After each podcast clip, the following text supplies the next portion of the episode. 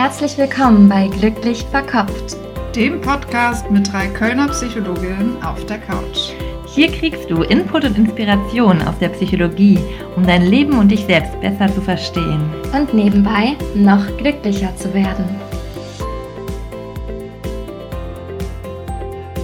Herzlich willkommen bei Glücklich Verkopft, dem Podcast mit Psychologin auf der Couch. Wir sind Jessica und Wiebke und wir sind Psychologinnen und angehende Psychotherapeuten für Verhaltenstherapie und äh, wir haben eine spannende neue Folge für euch und zwar geht es heute um sich selbst erfüllende Prophezeiungen. Und grob gesagt heißt das so viel wie, dass sich unsere innere Welt, also was wir über uns über, oder über andere Menschen glauben, dass sich das auch in dem zeigen, wie wir die Welt dann am Ende tatsächlich erleben oder wie sie, wie die anderen Menschen uns wahrnehmen. Genau, weil das Spannende ist, dass jeder von uns ja so ein bisschen so seine eigene Welt im Kopf hat und die gleiche Situation auch unterschiedlich interpretiert und deshalb auch verschiedene Erfahrungen macht. Und darum haben wir auch so diesen ähm, sehr schmissigen Untertitel uns überlegt, erschaffe dir deine eigene positive Realität. Aber wir wollen erstmal damit starten, was ist denn eigentlich eine sich selbst erfüllende Prophezeiung? Dann haben wir ein paar Studienbeispiele, wir haben uns auch ein paar Beispiele überlegt, wie wir so erleben, was selbsterfüllende Prophezeiungen so typischerweise sein können. Und dann wollen wir mit euch durchgehen, wie, wie sieht so eine selbsterfüllende Prophezeiung aus? Was sind so die verschiedenen Bestandteile davon und inwiefern manifestiert das dann das, was wir auch wirklich erleben?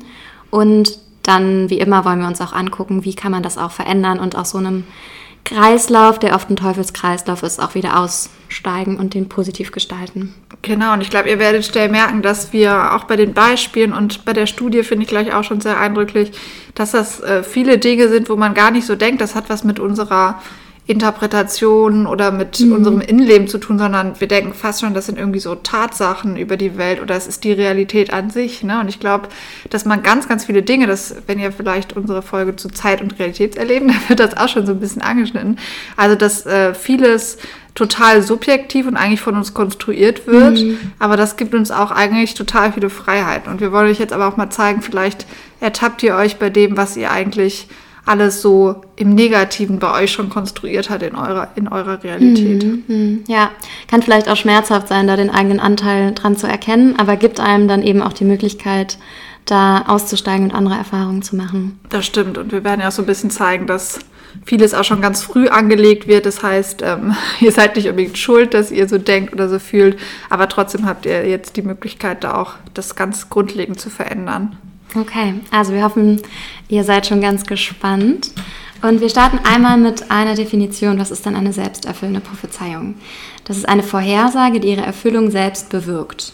Also wenn eine Prognose über eine mögliche Zukunft einen entscheidenden Einfluss hat und sogar die wesentliche Ursache dafür ist, dass diese Zukunft auch eintritt.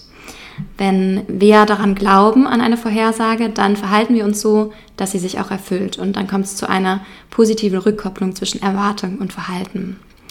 Dazu gibt es auch eine klassische psychologische Studie, die kennen alle, die Psychologie studiert haben auch.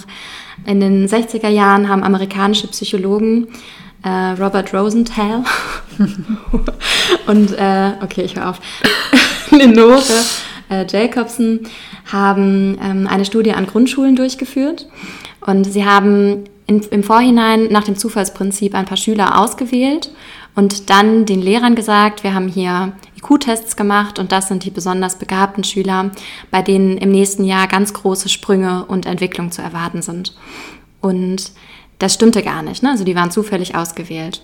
Und dann sind die Forscher ein Jahr später zurückgekommen und haben gesehen, dass genau diese Schüler, die sie da zufällig ausgewählt haben, tatsächlich jetzt die Leistungsträger in ihren Klassen waren und ganz tolle Ergebnisse hatten. Und die Lehrer haben sie sehr gelobt und haben gesagt, es stimmte, das sind wirklich jetzt die Besten hier.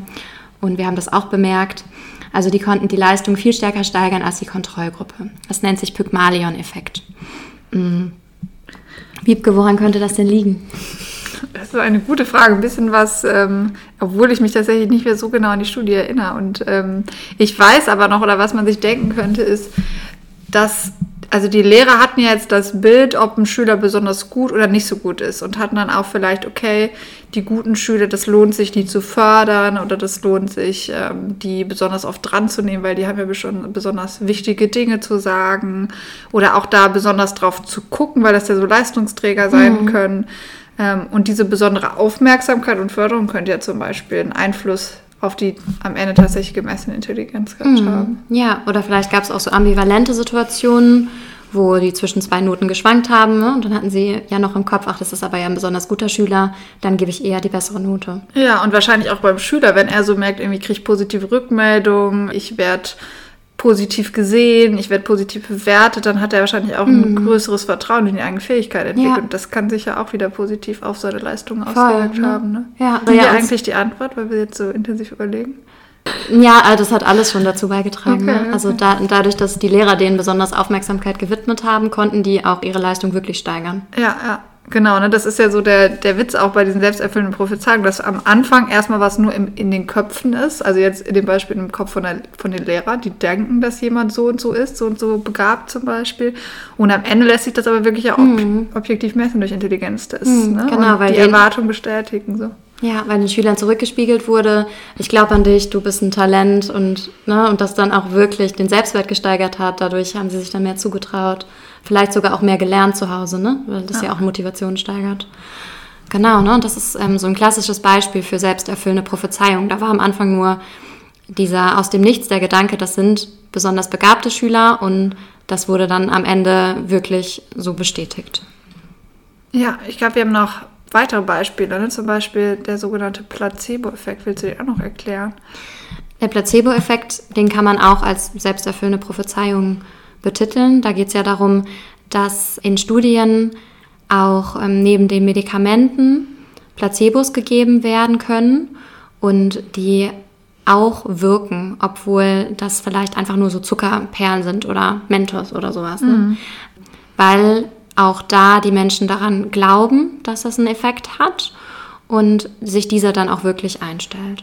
Ja, ist auch irgendwie so ein spannendes Beispiel, dass sogar auf körperlicher Ebene, ne? also dass wir mit unseren Erwartungen sogar unseren, unsere mhm. körperlichen Prozesse verändern können. Genau, vielleicht Selbstheilungskräfte aktivieren, ja. die sowieso da sind. Ja. Ja. Genau. Okay, sollen wir dann jetzt noch mal ein paar Beispiele so machen, die euch vielleicht auch im Alltag begegnen? Vielleicht kennt ihr das ein oder andere Beispiel. Und wie gesagt, auch hier ähm, überlegt gerne parallel, was ihr denn glaubt, was bei euch vielleicht jetzt schon, vielleicht habt ihr jetzt schon Ideen, was wären so selbsterfüllende Prophezeiungen? Ich glaube, da hilft es oft. Wir haben auch so eine Folge gemacht im Podcast zu Grundüberzeugungen. Ne? Da hat man schon so erste Ideen vielleicht für so aus der Biografie entstandene Grundmuster, wie wir uns selbst und die Umwelt wahrnehmen. Und das ist ja auch oft so, dass diese Grundmuster zwar in der Kindheit vielleicht sogar so waren oder auch da schon nur so interpretiert wurden, aber vielleicht sich eigentlich jetzt in der heutigen Welt gar nicht unbedingt wieder so zeigen müssen. Aber dadurch, dass wir die eben so fest in, unser, in unserem System verankert haben, wir immer wieder das Gleiche mhm, erleben. Ja. Und der Pygmalion-Effekt war jetzt ja eine positive, sich selbst erfüllende Prophezeiung. Wir schauen uns jetzt eher die ungünstigen, sich selbst erfüllenden Prophezeiungen an. Also wo ein negativer Glaubenssatz da ist, der dann ausgelebt wird und dann auch im Kontakt mit anderen Menschen dann zu negativen Erfahrungen führt und sich so selbst verstärkt. Ja, ja. Ja. Und das ist vielleicht, wenn ihr das Gefühl habt, wieso reagieren die Menschen immer so auf mich? Ne? Oder warum erlebe ich immer wieder das Gleiche? Dann könnte vielleicht ein Anteil von einer sich selbst erfüllenden Prophezeiung, also so ein eigener Anteil, da auch mit drin sein, der euch gar nicht bewusst ist, weil es so automatisch und so tief verwurzelt im Selbst- oder im Weltbild ist. Genau, wir haben uns ein Beispiel überlegt. Wie gesagt, oft entstehen so Grundmuster oder Grundgedanken eigentlich schon in der frühen Kindheit, in den ersten Lebensjahren. Und da haben wir zum Beispiel überlegt, dass es jemanden gibt, der zum Beispiel vielleicht eine Mutter und einen Vater hatte, die eher kritisch waren, die vielleicht auch eher dominant waren. Und ähm, das Kind hat so früh die Erfahrung gemacht, dass es ja Ablehnung und Kritik ausgesetzt ist und hat dann gelernt, okay, das ist was, wovor ich mich fürchten muss, weil wir sind ja als Kinder alle angewiesen auf unsere Eltern. Das heißt, Ablehnung und Kritik ist für uns wirklich gefährlich. Das heißt, das Kind hat vielleicht dann abgespeichert, okay, es ist wichtig, wenn ich das merke, dass das vielleicht jetzt kommen könnte, dann muss ich mich anpassen und unterordnen. Also muss ich ähm, versuchen, das den anderen recht zu machen, nicht so stark meine eigene Meinung zu vertreten und so weiter. Könnte zum Beispiel dann sich weiterentwickeln zu einer selbsterfüllenden Prophezeiung. Vielleicht magst du das erklären, wie das denn so weitergehen könnte dann. Mhm.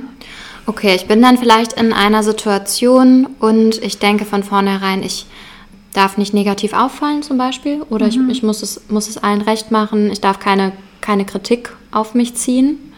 Dann halte ich vielleicht einen Vortrag, wäre jetzt ein Beispiel, und ich schaue schon die ganze Zeit nervös, wer denn vielleicht kritisch guckt oder vielleicht jemand mit dem Nachbar tuschelt und das könnte heißen, dass, dass es ihm nicht gefällt und übersehe vielleicht die Person in der ersten Reihe, die ganze Zeit nicken und lächeln und die meinen Vortrag vielleicht eigentlich gut finden. Ne? Das heißt, dass, da wäre schon meine Wahrnehmung auf vielleicht einen kritischen Blick oder vielleicht auf jemand, der dominant ist, der es besser könnte, oder? Mhm. So in die Richtung? Ja, und vielleicht bin ich auch schon, bevor ich den Vortrag halte, habe ich schon sehr viel Angst davor, bin total nervös, wenn ich da stehe. Weil ich mir schon vorstelle, jemand könnte mir danach eine, eine Kritik geben. Genau, ich könnte irgendwie dafür Kritik erhalten. Und ähm, ja, vielleicht wirkt sich das auch schon so ein bisschen drauf aus, entweder wie ich mich selber wahrnehme, weil ich finde, wenn man nervös ist, denkt man ja auch oft, oh Gott, die werden das merken und das, mhm. kommt bestimmt schlecht an. Ne? Oder es gibt vielleicht sogar eine Rückmeldung dazu. Oder vielleicht, wenn man selber unsicher wirkt, glaube ich, ähm, oder denkt, man ist nicht so kompetent, dann fangen vielleicht auch andere Menschen schneller an, was zu kritisieren, mhm. weil sie denken, ah, okay, die ist sicher nicht so sicher, vielleicht ich sehe das anders und dann mhm. bringt man das eher ein, als wenn jemand da sehr selbstsicher ja. steht. Ne? Ja. Oder vielleicht ähm, möchte eigentlich zum Beispiel meine Chefin mir danach ein Lob aussprechen, aber ich hau ganz schnell ab nach dem Vortrag, weil ich erwarte, es könnte ja Kritik kommen und ich will das nicht hören und ich habe das schlecht gemacht. Und ähm, sie spürt vielleicht auch, dass ich da jetzt gar keine Rückmeldung haben möchte, dass ich gar nicht offen dafür bin. Das heißt, ich kann auch gar keine korrigierende Erfahrung machen, also dass mhm. vielleicht jemand den Vortrag gut fand, mit mir darüber reden möchte, weil ich mich für diese Möglichkeit gar nicht öffne. Das existiert quasi in meinem Universum nicht, sondern ich habe das Gefühl, ich muss jetzt gehen, damit jetzt niemand kommt und mir sagt, dass ich es nicht gut gemacht habe, ja. weil das meine Erwartung ist. Ja. Genau, und ihr merkt vielleicht gerade diese Form von, wenn jemand sich unterordnet, dann gibt es so bestimmte Prozesse bei anderen Menschen, die auch ausgelöst werden. Das sind wie so sich so ergänzende Muster. Mhm. Das gibt es so auch so eine Beschreibung, der ist der Kiesler-Kreislauf und da wird eben gezeigt, dass sobald jemand zu unter, so starken Unterordnung zum Beispiel neigt, dass der andere, das andere automatisch dominanter werden. Mhm. Das ergänzt sich irgendwie. Vielleicht kennt ihr da auch aus eurem Alltag Beispiele, wo ihr das Gefühl habt, wenn jemand anders irgendwie sehr unterordnet oder angepasst ist, dass man selber irgendwie selbstsicherer und dominanter wird, aber auch umgekehrt, wenn jemand sehr dominant auftritt, dass man automatisch ein bisschen untergeordneter wird. Ne? Und das ist dann auch eben abhängig von den einzelnen Personen. Wir können mal in der einen oder der anderen Rolle sein. Und wenn wir aber das Gefühl haben, okay, wir neigen zum Beispiel zu dieser untergeordneten Rolle, dann ist das wie so, ein, so eine Ergänzung und dadurch eben auch schon sehr wahrscheinlich, dass das andere passiert. Mhm. Ja. Okay, vielleicht noch ein anderes Beispiel. Wenn ich zum Beispiel in meiner Kindheit gelernt habe, dass ich mich nicht auf andere verlassen kann, dass ich alles alleine machen muss, aus welchem Grund auch immer. Ne? Vielleicht haben meine Eltern viel gearbeitet und ich habe mich um mein jüngeres Geschwisterkind gekümmert und war vielleicht immer so der Kümmerer so. Und dann kann das sein, dass ich jetzt in meinem Alltag so die Situation immer noch immer wieder kreiere, weil ich das unbewusst oder bewusst glaube, dass ich das alleine machen muss, dass ich mich auf andere nicht verlassen kann und dann aber auch dazu neige, wenn eine Aufgabe kommt, sofort Ja zu sagen oder es vielleicht ähm, Aufgaben ganz schnell zu sehen. Vielleicht komme ich in einen Raum und ich sehe sofort, da könnte ein Kissen aufgeschüttelt werden, da hinten könnte Staub gewischt werden und ähm, das und das und das könnte ich ja auch noch regeln und ähm, mache das dann auch sofort und dann kommt vielleicht mein Partner ähm, mit mir zusammen in den Raum, hat aber gar nicht so dieses, dieses Bedürfnis. Ne? Und mhm. ich interpretiere das dann so, ich muss alles alleine machen, weiß aber gar nicht, ob wenn ich mich hingelegt hätte, die Füße hochgelegt hätte, ob er dann vielleicht auch was gemacht hätte und sich darum gekümmert hätte. Das stimmt. Ich glaube auch, das ist sowas, was sie sehr stark ergänzt. Ne? Wenn ich von jemand anders lerne, der macht das immer alles, oder ne, dann fange ich an, irgendwie mit der Zeit immer weniger zu machen. Ne? Also es ist irgendwie das ergänzt sich dann auch sehr. Ja. Mhm, mh, genau. Und auch da kann ich gar nicht die Erfahrung machen, mich auf jemand anders zu verlassen, also mal schwach zu sein oder was abzugeben, weil das auch in meiner Realität gar nicht drin ist, dass das möglich wäre. Dass mhm. der andere das vielleicht auch gar nicht ungern machen würde, wenn er eben müsste. Ja, ja. Mhm. Ein anderes Beispiel, was ich auch passend finde, ist sowas wie, wenn man den Glaubenssatz hat, ich bin ein Versager es kann jetzt unterschiedliche Ausprägungen haben. Entweder halte ich mich für nicht besonders klug oder ich habe das Gefühl, ich habe nie Erfolge oder ich habe das Gefühl, ich kriege irgendwie nichts im Leben gebacken. Also es kann ja es nochmal unterschiedliche Facetten haben. Aber was wir auch ganz oft tun, ist, dass wir Dinge, die so passieren, Ursachen zuschreiben. Mhm. Ne? Also wenn wir eine gute Note schreiben, dann können wir zum Beispiel sagen, ja, das war einfach eine einfache Klausur. Oder wenn wir, wenn wir Ärger kriegen, können wir sagen, der Chef hatte einen schlechten Tag. Oder wenn wir, mh, hm, hast du noch ein Beispiel, was da passen würde? Wenn ich denke, dass ich ein Versager bin. Oder umgekehrt. Wenn ich jemanden um ein Date frage und der sagt, ich habe schon eine Partnerschaft, ich habe schon einen Freund, dann könnte ich entweder sagen, die Person lügt, die will nur nicht mit mir ausgehen. Oder ich könnte sagen, okay, Pech gehabt, nächster bitte. Ja, das stimmt. Also ihr merkt so ein bisschen, wir können ja ganz vielen Dingen, die so in der Welt passiert, unsere eigenen persönlichen Ursachen zuschreiben, weil wir es oft gar nicht so genau wissen. Das verfestigt aber ja sehr wieder, was wir über uns selber denken. Also mhm. wenn wir zum Beispiel Misserfolge mal die Ursachen im Außen suchen, dann schützt das unseren Selbstwert sehr und mhm. gibt eher nicht so das Bild eines Versagers. Und wenn wir das aber die Erfolge eher im Außen sehen und die Misserfolge eher uns selbst zuschreiben, dann verstärkt sich das sehr stark, dass wir ein Versager sind. Die Welt ist so komplex und uns passieren immer wieder Dinge wie vielleicht mal eine Kündigung, wir werden verlassen, irgendwas läuft nicht so, wie wir es geplant haben. Es gibt ja ganz viele Dinge im Leben, die einfach jedem Mal passiert. Wenn man das dann alles noch so im Kopf hat als persönliche Misserfolgserlebnisse, kann man da schnell auch zu dem mm. Glaubenssatz, ich bin ein Versager kommen, beziehungsweise der kann sich sehr festigen. Ja, und wenn man den hat, geht man natürlich auch anders mit Menschen in Kontakt, vermeidet vielleicht Blickkontakt, geht vielleicht auf den anderen zu, aber hat so eine Körpersprache, die sagt, ich bin gar nicht, fühle mich hier gerade gar nicht wohl. Mhm. Ne? Und dann reagiert ähm, die andere Person anders als wenn jemand ausstrahlen würde, ich fühle mich recht wohl mit mir, ne? ja. weil das eine ganz andere Körpersprache, ein ganz anderes Auftreten macht und auch ein anderes Gefühl. Also ja, das ist dann so wieder der Prozess von ich glaube nur etwas zu irgendwie spiegelt mir das das mhm. Außen wirklich. Ne? Das also ich werde vielleicht sich. wirklich, dass niemand sagt wirklich mehr zu einem Date zu oder ich werde passieren andere Sachen oder von außen wirke ich so. Ne? Das ist mhm. dann echt ja, das ist dann so von, am Anfang entsteht es nur im Kopf, aber dann wird es durch das eigene Verhalten so verstärkt, dass es dann auch irgendwie im Außen sichtbar wird. Mm, und dann ist es eben total schwer zu trennen. Ne? Das ist ja dann wirklich einfach die Erfahrung, die ich mache. Ja, ne? dann und wirkt es sich wieder zurück, ne? ist das mm. Problem. Also dann denke ich es ja noch mehr, dass es auch wirklich der Wahrheit entspricht und komme gar nicht mehr so von den Glaubenssätzen los. Und das ist ja das Spannende, dass oft die Glaubenssätze in der Kindheit verstärkt werden durch unser Verhalten, ne, was wir über viele Jahre dann zeigen und dann irgendwann das, was wir eigentlich nur mal geglaubt haben, was eigentlich in, in anderen Umwelten gar nicht mehr so gewesen wäre, realisiert sich dann immer wieder. Hm. Ja, also muss man sich echt gut reflektieren, um überhaupt zu erkennen, was ist jetzt mein eigener Anteil an der ja, Situation. Ja, hm. und deswegen ist ja auch so die Kindheit so prägend. Ne? Und zum Beispiel, wenn man einen schlechten Start ins Leben hat, schlechte Voraussetzungen, ergibt sich daraus oft auch anhaltende Themen und auch mm. über viele Generationen hinweg oft anhaltende Themen. Das ist ja so spannend. Auch spannend, ja. ja. Stimmt, so sich selbst erfüllende Prophezeiung, zum Beispiel, wir sind eine Versagerfamilie, ne? Genau, das kann auch ja. weitergegeben werden. Ne? Ja. Oder für uns ist es nicht drin, Geld zu verdienen oder genau. was auch erfolgreich zu sein. Ja, ja. Mhm. Und vielleicht noch ein Beispiel, das ich auch noch so ganz schön finde im Kontakt mit anderen Menschen, vielleicht besonders in der Partnerschaft. Wenn da eigentlich so ein Glaubenssatz da ist wie ganz tief, ich bin eigentlich nicht liebenswert, ich verdiene vielleicht eigentlich die andere Person nicht, dann ähm, kann das ja auch zu ganz verschiedenen Verhaltensweisen führen. Also entweder sich nicht so tief auf den anderen einzulassen oder auf, auf der anderen Seite das Gegenteil zu klammern, vielleicht eifersüchtig zu werden, vielleicht zu erwarten, der andere wird fremd gehen. Ich muss jetzt immer überprüfen, ob ob der mich noch wirklich liebt. Ich frage jetzt ganz oft nach. Ne? Und ich möchte eigentlich dadurch Sicherheit haben.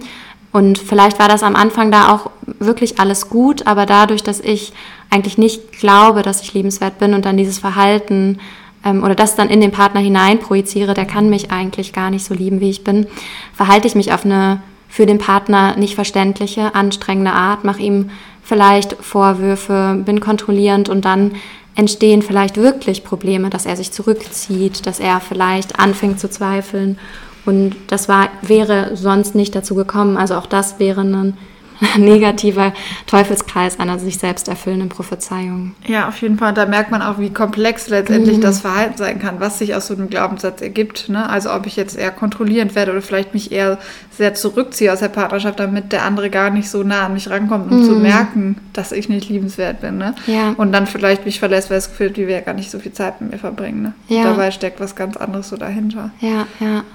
Ja, das wäre dann auch wieder die Folgen zu Verlust und Bindungsangst, ne, die ja. wir auch schon, die wir ja. auch schon haben. Genau, und was ganz spannend ist, man, ähm, es gibt auch sogenannte Schemata. Das sind ja neurophysiologische Muster, die sich in der Kindheit ergeben, die aktiviert werden auf ganz spezifische Reizmuster, kann man sagen, hin. Ne? Und Reizmuster kann jetzt alles Mögliche sein. Das kann nur ein kritischer Blick sein, das kann. Auslöser quasi. Ne? Genau. Mhm. Das kann auch, wenn eine Partnerschaft immer enger wird und dann diese Angst aktiviert wird, jetzt könnte er merken, ich bin nicht liebenswert. Ne? Das kann eine Prüfungssituation sein, wenn ich Angst habe, ein Versager zu sein. Ne? Also das, das können jetzt so ganz spezifisch spezifische Bedingungen, die eben uns so an diese Kindheit, mhm. Kindheitsmuster erinnern. Und da ist das Spannende, die aktivieren so ein ganzes Netz aus Reaktionsmuster. Ne? Und dieses Netz werden wir uns gleich auch mal anschauen mhm. auf den ganzen verschiedenen Ebenen, weil, weil diese Ebenen so stark zusammenwirken, ergibt sich eben auch diese feste Realitätssicht. Mhm. Ne? Also mhm. das sind das Muster nämlich aus Gefühlen, die aktiviert werden. Ne? Also zum Beispiel Angst, dass der Partner erkennt, ich bin nicht liebenswert. Aber auch Gedanken, ne? Ah, der merkt bestimmt, dass ich doch überhaupt nicht so hübsch bin oder der merkt doch bestimmt, dass ich überhaupt nichts drauf habe. Ne? Physiologisch dann reagiert auch mein Körper, ich bin irgendwie angespannt, ne? ich bin irgendwie gar nicht mehr so locker und das merkt er vielleicht auch und eben auch Verhaltensmustern. Also vielleicht reagiere ich dann immer automatisch, habe ich das Gefühl, ich muss mich zurückziehen, ich muss hier raus, ich halte das nicht aus. Ne? Das ist dann so ein ganzes Schemata, was abgespeichert ist bei uns und was eben automatisch aktiviert wird und eben sehr stark wirkt, ne? weil es auch mit ganz vielen Gefühlen verknüpft ist. Und deswegen ist es auch oft so schwer, erstmal so, so Muster zu unterbrechen. Ne? Aber mhm. wir wollen gleich trotzdem auf die verschiedenen Ebenen so eingehen. Erstmal, wie sie dann wieder so ein Schemata aktivieren, aber auch dann, wie man es irgendwie mhm. verändern kann.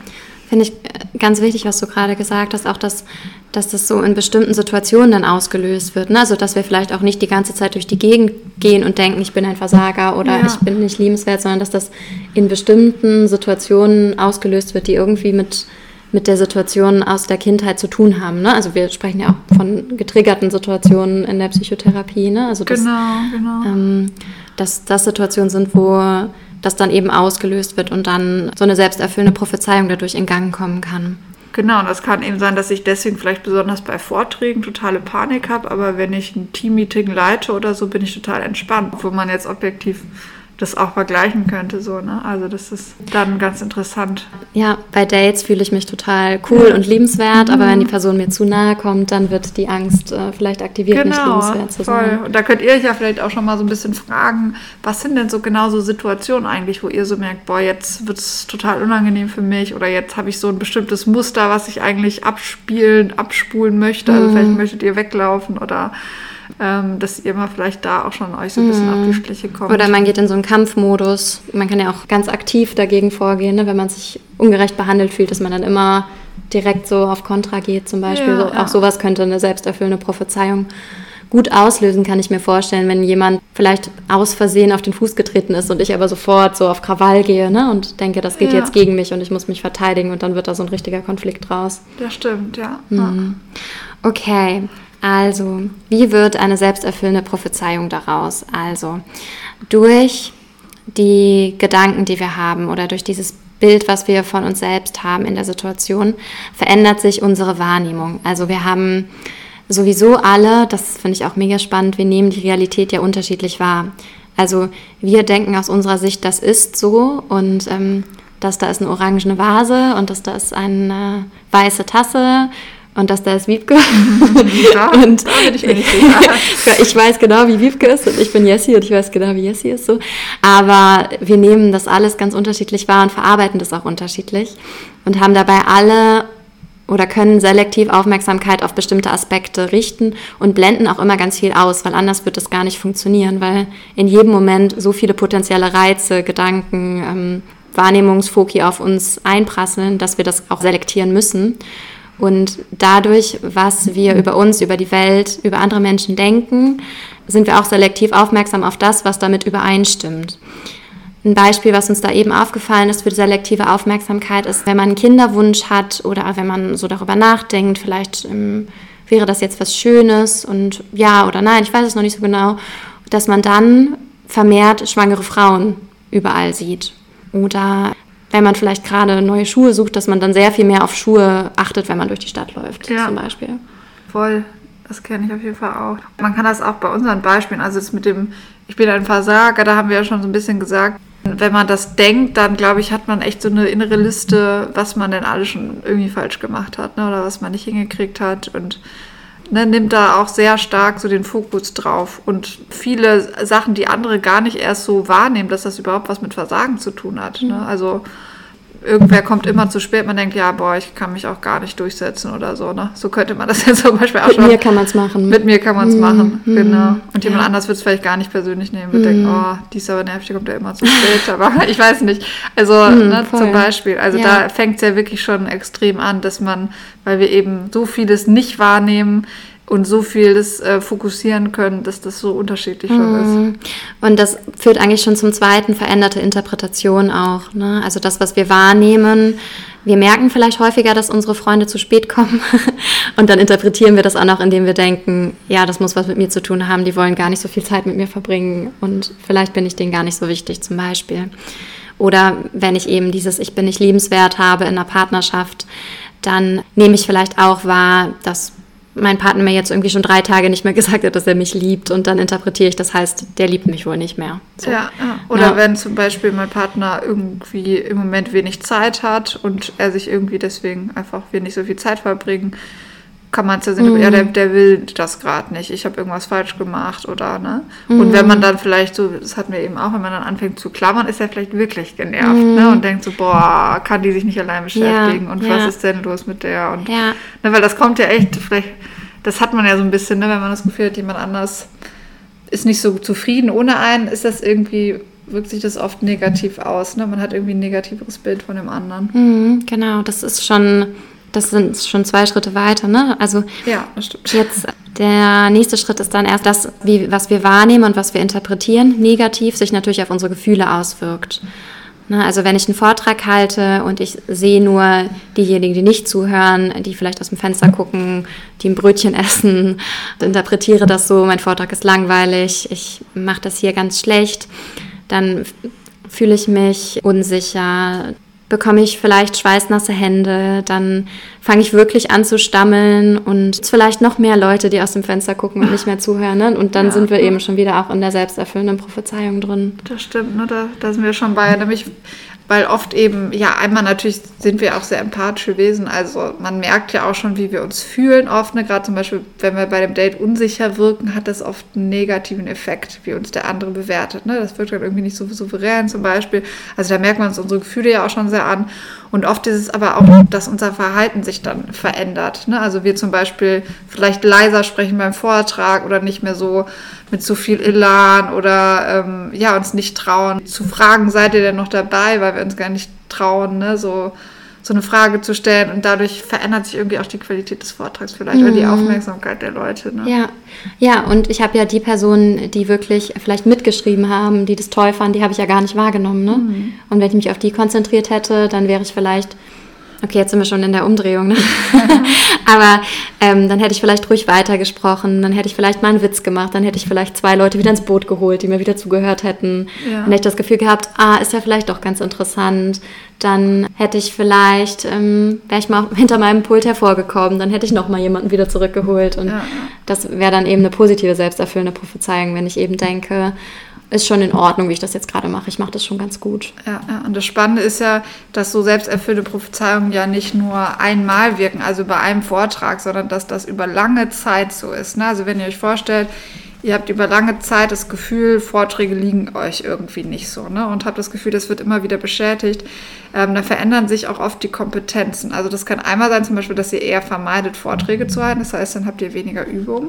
Oder dass ihr euch weniger traut, zum Beispiel auf euer Blatt zu gucken, das ein bisschen freier zu machen und könnt das dadurch nicht so gut lernen. Oder ihr traut euch vielleicht weniger spontan mit den anderen ins Gespräch zu kommen Ne? Und dann übt ihr das nicht. Also irgendwie verändern sich auch langfristig unsere Kompetenzen und das wirkt sich dann auch, Mhm. auch oft wieder negativ aus. Oder wir trauen uns nicht mehr so auf Dates zu gehen Mhm. oder Ja, ja, oder wir haben immer wieder die Erfahrung gemacht, unser Partner trennt sich nach kurzer Zeit von uns, dann ja, haben wir vielleicht umso mehr diesen Gedanken, ich bin nicht liebenswert und ähm, gehen vielleicht auch gar nicht mehr in eine Beziehung oder Ja. gehen noch unsicherer mit noch mehr Klammern, noch mehr kontrolliert, nur noch in Beziehung. ja. Ne, und Und machen- haben dann gar nicht so diese Beziehungserfahrung und das ist ja auch irgendwie Ja. was, was uns dann vielleicht fehlt. Ja, sehr schade dann. Wir haben jetzt auch schon in dem Beispiel mit dem Vortrag mit drin, dass dadurch, dass wir dann uns anders verhalten, wir ja auch auf den anderen einen Einfluss haben. Und das hat Wiebke eben auch schon mal so erklärt mit ähm, Dominanz und Unterwürfigkeit, dass sich das so gegenseitig beeinflusst. Also wenn wir uns unterwürfig verhalten, dann reagiert der andere normalerweise dominant, weil er so wie diese Lücke füllt. Und ähm, auch andersrum. Oder wenn wir uns ähm, unsicher verhalten, dann bekommen wir vielleicht, nicht unbedingt immer, aber wirklich eine Ablehnungserfahrung. Ja, Oder wir bekommen vielleicht wirklich den Job nicht, wenn wir uns vorher schon, wenn wir vorher schon mit dem Gefühl reingegangen sind, ich bin diesen Job nicht wert, ich bin, ich bin gar nicht geeignet dafür. Jemand anders, der vielleicht weniger kompetent ist und weniger ähm, relevante Erfahrungen in dem Bereich hat, aber da total selbstbewusst reingeht, kann vielleicht total überzeugen. Ne? Und Ja. eine selbsterfüllende Prophezeiung ja, hat dann eben auch sehr viel Auswirkungen auf die Menschen um uns herum. Ja, ja. Genau, ne? Also das ist das, was ja auch oft so das Tragische irgendwie an diesen selbsterfüllenden Prophezeiungen sind, dass am Ende uns wirklich das wiedergespiegelt wird, was wir so uns auf, also was wir ganz schlimm finden eigentlich, ne? Was so diese alten Wunden wieder aufreißt und was es dann noch schwieriger macht, irgendwie gegen diese Prophezeiungen anzugehen.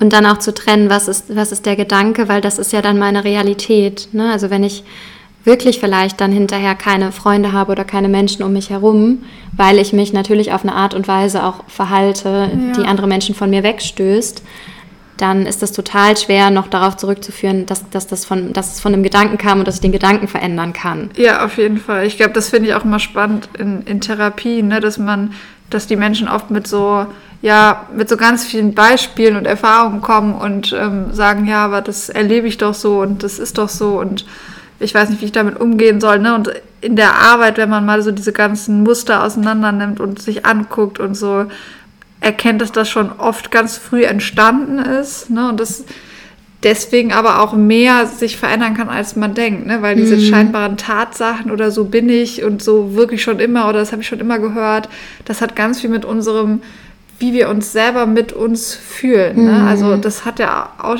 auf ganz vielen Ebenen Einfluss, also allein die Ausstrahlung. Ich finde manchmal, wenn Patienten sich positiv verändern, haben die eine ganz andere Körpersprache, wenn die reinkommen. Ne? Also und das macht ja so einen Unterschied oft auf diese ganzen Erfahrungen, die dann folgen können, so im Positiven wie im Negativen dann. Hm, ja, Ja.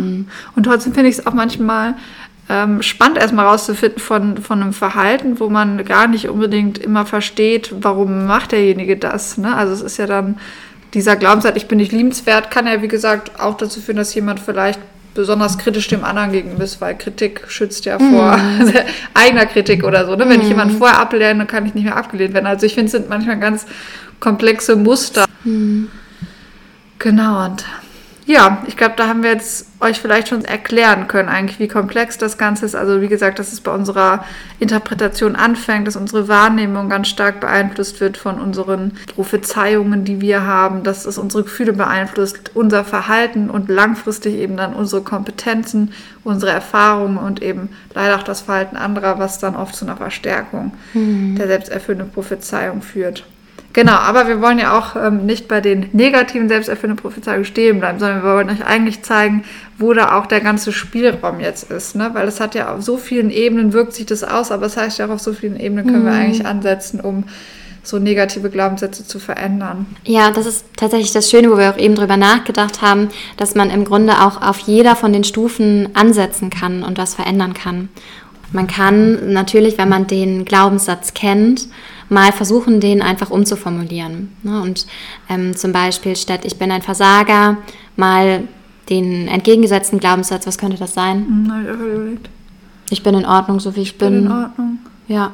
Mhm. Oder ich, ich, ich kann Dinge schaffen, je nachdem, ob es äh, mehr mich als Person oder meine Leistungen ja, ähm, betrifft. Stimmt, ja, ja. Ne? Mhm.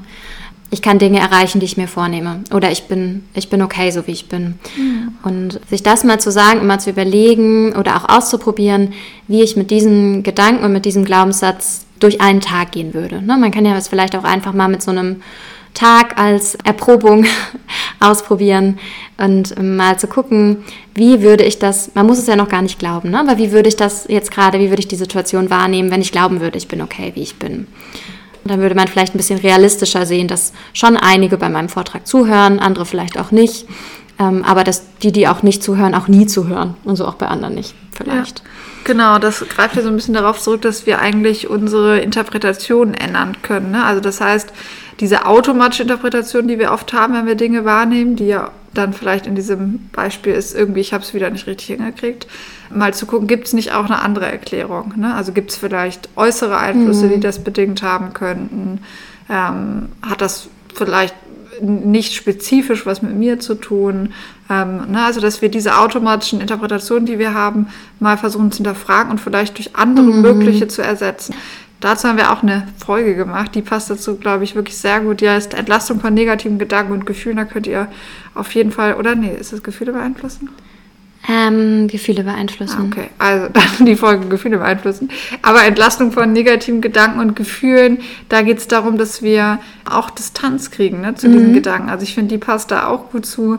Da geht es gar nicht darum, jetzt unbedingt alternative Interpretationen zu finden, sondern wenn wir genau wissen, was sind eigentlich so Gedankenmuster, die vielleicht sogar aus der Kindheit kommen, die heute gar nicht unbedingt mehr so ihre Berechtigung haben, dass wir uns einfach schaffen, obwohl die immer wieder auftauchen und wir dagegen nichts machen können, dass wir die einfach mit mehr Distanz betrachten können. Mhm. Deswegen, dann ist sie einfach nicht mehr so wirksam auf uns. Ne? Also mhm. hat sie nicht mehr so großen Einfluss. Ja, ja. Ich wollte eigentlich gerade noch mögliche Interpretationen einwerfen. Jetzt bin ich zu also, spät. Also es könnte eine Interpretation sein, die Leute hören, mich, hören mir nicht zu, weil es ist schon 17.30 Uhr und das ist gerade so ein richtiges Tief. Oder ja, ja. ich merke vielleicht, boah, hier ist ja voll schlechte Luft. Ich mache dann auch einfach mal ein Fenster auf und ähm, beziehe das nicht auf mich, sondern lasse mal frische Luft rein und vielleicht verändert das ja auch schon die Situation. Ja.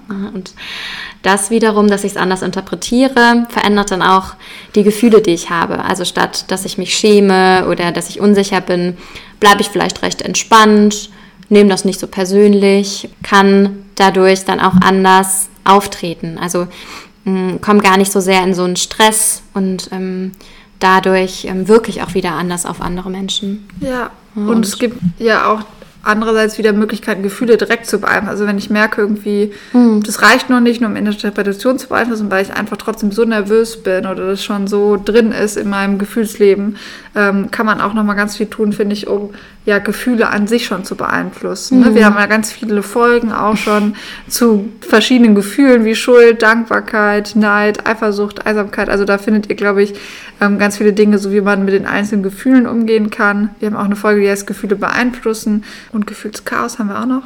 Mhm. Also ganz viel, ne? Mhm, ganz viel zu gefühlen, ja. Genau, ist halt schon wichtig. Genau, weil das ist jetzt ein ganz großes Thema, ne? Weil, wie gesagt, diese selbsterfüllenden Prophezeiungen gehen mit so ganz vielen Gefühlen einher. Und ich glaube, Gefühle sind ja auch oft das, was es so schwer macht, Dinge mm. zu mhm. verändern und was gleichzeitig so viel Einfluss nimmt. Ne? Deswegen ähm, lohnt sich da auf jeden Fall auch mm. nochmal mhm. hinzuschauen. Und kurzfristig in der Situation finde ich es aber schon mal tief durchatmen und ein- und ausatmen, sich beruhigen, glaube ich, mm. eine ganz gute Sache. Ne? Wenn, ja. man, wenn man merkt, dass jetzt gerade wieder so ein Automatismus einsetzt, ne? vielleicht mal tief atmen, bis zehn zählen, ist in einem Vortrag vielleicht ein bisschen lang, dann vielleicht nur dreimal tief atmen, weil alleine ähm, das ja schon so beruhigend wirken kann, ja, ja. bevor man sich da total in irgendwelchen Gefühlen verliert und ähm, na, vielleicht dadurch auch wieder ein bisschen Distanz zu Gefühlen aufzubauen. Ja, ja. Und was wir auch machen können, gerade wenn wir so ganz spezifisch wissen, was wir eigentlich glauben, wie andere reagieren werden, ne, dass wir mal unser eigenes Verhalten verändern und gucken, ob das wirklich dann immer noch so mhm. eintritt. Das sind auch oft in der Therapie, machen wir auch oft so sogenannte Verhaltensexperimente, dass wir so Glaubenssätze, die jemand hat, durch Verhaltensexperimente, also eine ganz bestimmte Sache, die eben ausprobiert werden soll, mal testen quasi und oft mm. erleben die Menschen, dass es gar nicht so eintritt, wie mm. sie es mhm. meinen zu wissen. Ja, das finde ich auch total kraftvoll, dass man wirklich die Erfahrung macht, wenn ich mich anders verhalte, tritt gar nicht das auf, wovor ich Angst habe, sondern vielleicht das Gegenteil. Also wenn ich ich habe diesen Gedanken, ich bin nicht liebenswert, mein Partner möchte ohne mich in den Urlaub fahren, dass ich bewusst nicht meine Angst mit ihm teile vielleicht in dem Ja. Fall, ne, sondern ihn einfach mal da so ein paar Tage echt diesen Raum gebe und dadurch vielleicht sich total die Partnerschaft danach intensiviert. Ne? Und Ja. ich diese Erfahrung mache von Vertrauen, von Nähe, Ja. weil ich eben nicht dieses Klammern oder Kontrollieren und dass er mir meine Angst nehmen soll, ähm, auslebe. Ja, oder dass ich wirklich sage, ich wünsche wünsch dir ganz viel Spaß und mich von mir aus nicht melde und dann merke, oh, der meldet sich ja schon seit zwei Tagen, hat voll Lust zu sprechen, so, und erzählt mir von Hm. Ja, seinem mega. Urlaub. Ja, ich glaube, da kann man gerade bei dem Thema ganz viel verändern, ne? Ja. Mhm. Oder dass man zum Beispiel die Eifersucht zumindest nicht durch irgendwie Kontrollieren auslebt, ne, sondern das ähm, sagt, okay, ich versuche meine Gefühle positiv zu beeinflussen, versuche mich selber zu stärken, aber versuche das jetzt nicht in der Partnerschaft irgendwie auszuleben. Und ähm, kriege dann viel mehr vielleicht ähm, das Gefühl, okay, mein Vater ist aber auf mich fokussiert und geht gar keinen anderen Frauen nach und Hm, Weil er es dann vielleicht aber auch mir freiwillig zeigt und nicht, weil er das Gefühl hat, unter Druck gesetzt zu Ja. werden und das zu müssen. Ja, ja. Oder wir hatten am Anfang auch kurz das Beispiel, ähm, ich muss alles alleine machen. Einfach mal Aufgaben nicht zu machen, zu gucken, ob es andere Menschen in der Familie gibt, die das dann vielleicht übernehmen. Ja. Und dann gibt es vielleicht ein, zwei Tage, die sich sehr unangenehm für mich anfühlen, weil ich denke, keiner kümmert sich jetzt drum. Ich weiß nicht, das Auto zum TÜV zu bringen oder so. Und wenn ich das aber überstehe, die Erfahrung zu machen, ah, und am dritten Tag hat mein Partner das dann von selbst gemacht, zum Ja. Beispiel. Also der hat einfach da eine andere Schmerzensgrenze als ich, aber der macht es schon. Ja. Und ich bin nicht alleine. Genau, und vielleicht, wenn er das immer wieder lernt, dass ich es wirklich nicht machen werde, vielleicht kommt er nächstes Mal früher drauf. Das kann ja auch passieren. Ne? Na, genau, ist auch ein guter, guter Einwand, dass natürlich eine selbsterfüllende Prophezeiung, das ist schön, wenn wir die einmal durchbrechen, aber es geht darum, das immer wieder zu machen. Na, weil es sich auch so persistierend, ähm, es hat es sich ja negativ davor so eingespielt. Genau, und ich glaube auch wieder, wenn es jetzt um Kompetenzen aufbauen geht, ne? wenn ich jetzt zum Beispiel mich immer angepasst und unterwürfig verhalten habe und dadurch die anderen sehr dominant wurden und vielleicht auch kritischer, muss ich ja erstmal lernen, das anders zu machen, also mich selber durchzusetzen, meine Meinung zu vertreten, ne? also und muss das auch üben. Ne? Also ich übe das und dadurch kriege ich irgendwann gespielt, okay, man nimmt mich ernst, ähm, ich kann Kritik besser aushalten, ich kann mich gegen Kritik verteidigen. Und glaube ich auch ganz viele Kompetenzen. Oder wenn ich das Gefühl habe, ich bin ein Versager, stelle ich mich vielleicht ja gar nicht mehr so vielen Herausforderungen. Ne? Und wenn ich das aber Stück für Stück mache, habe ich auch wirklich Erfolgserlebnisse, ne? zum Beispiel. Ja, ja. Oder wenn auch soziale Kompetenzen fehlen, ne? auch das kann ja sein, wenn ich aus dem Gedanken heraus, ich bin nicht liebenswert, mich immer sehr zurückgezogen habe, keine Freundschaften habe, die Erfahrung habe, abgelehnt zu werden, konnte ich die ja auch gar nicht ähm, so entwickeln, die sozialen Kompetenzen. Na, also auch das ist was, wo man ansetzen kann, so was, was fehlt mir denn, was kann ich denn lernen, um anders in Kontakt zu kommen oder um anders aufzutreten. Ja. Okay. Oder man kann auch mal eine andere Gruppe von Menschen aussuchen, denke ich mir gerade. Wenn man halt immer vielleicht den gleichen Freundeskreis hat und der, der passt dann ja auch quasi zu seiner selbsterfüllenden Prophezeiung. Das stimmt, Na, man ja. hat da vielleicht auch die Rolle von dem Versager oder Ja. die Rolle von dem, der immer alles macht. Ja. Und dann vielleicht ganz bewusst mal neue Kontakte zu knüpfen und sich vorher aber vorzunehmen, das mache ich jetzt aber nicht. Ich mache nicht wieder den gleichen Fehler und organisiere von Anfang an alles und mache jedes Geburtstagsgeschenk, sondern da trete ich jetzt mal anders auf. Und äh, das ist vielleicht manchmal leichter, als die alten Leute umzuerziehen. Das stimmt, weil oft, wenn sich so selbsterfüllende Prophezeiungen schon in so einem System ne, von Menschen genau, das so fest eingebrannt haben, dann ist es, glaube ich, manchmal schwieriger, das zu ändern. Ne? Das bezieht sich ja jetzt sowohl auf der Arbeitsstelle, Partnerschaft, Freundschaft. Ne? Ist auf jeden Fall möglich. Ich glaube, dass man das, Ja. dass das ganz schnell, also man sagt ja auch immer im, in der systemischen Therapie, dass Systeme sich, wenn der eine verändert, muss sich der andere mit verändern oder das System zerbricht. Also da kommt der andere auch ganz schnell in den Veränderungsdruck. Also funktioniert auch. Ja, Geht beides. geht beides, ne? Okay, super. Dann hoffen wir, wir konnten euch das ein bisschen mit praktischen Beispielen so machen, dass ihr es wirklich auf eure eigenen Grundmuster und selbsterfüllenden Prophezeiungen anwenden könnt. Und wie gesagt, das Schöne ist ja, dass dadurch ganz viel Veränderung möglich ist, ne? dass man überhaupt schon mal bei der Wahrnehmung anfängt, über die Interpretation, die Gefühle, also dass man da ganz viel machen kann. Ja, äh, man kann, finde ich, auch damit anfangen, sich zu fragen, in welchem Lebensbereich habe ich andere Ergebnisse, als ich eigentlich gerne hätte? Und was könnte das denn mit eigenen Glaubenssätzen zu tun haben? Ja. Also was ist da mein, was könnte da mein eigener Beitrag sein, selbst wenn das vielleicht schon jahrelang immer so ist. Ne? Ja. Nicht davon auszugehen, dass das deshalb automatisch so bleiben muss. Ja. ja. Okay, sollen wir es nochmal zusammenfassen? Im Grunde ist es kurz. Also durch sich selbst erfüllende Prophezeiungen können wir uns unsere, oder tun wir eigentlich immer, erschaffen wir uns eigentlich immer unsere Realität selbst. Das kann positiv oder negativ sein.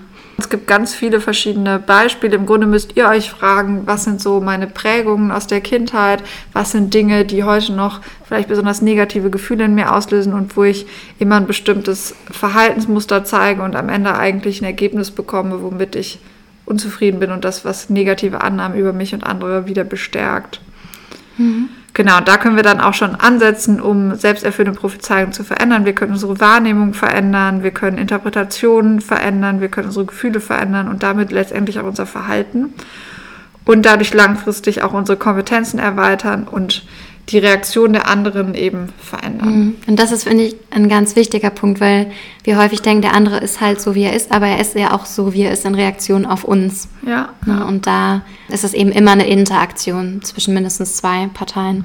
das stimmt, das stimmt. Und gerade so in nahen sozialen Beziehungen merkt man vielleicht auch, wird man mehr gespiegelt, als man denkt. Und man kann vielleicht auch Schwierigkeiten, die da man, man da hat, eine positiv selbsterfüllende Prophezeiung eher draus machen.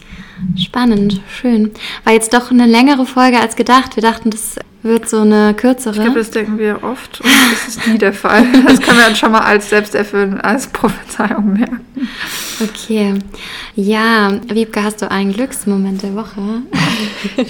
Also ich war im Urlaub, das war sehr, sehr schön. Ähm, und zwar am Meer einmal in Holland und dann in Gent. Das ist eine sehr schöne Stadt, das ist so ein bisschen wie Klein Venedig mit ganz vielen Kanälen und wir hatten erstaunlich gutes Wetter für Oktober. Ich bin ja immer sehr wetterfühlig und ich habe es kaum glauben können, als ich den Wetterbericht gesehen habe, dass ich so ein Glück habe. Und ja, das war alles in allem sehr, ein sehr gelungener Kurzurlaub.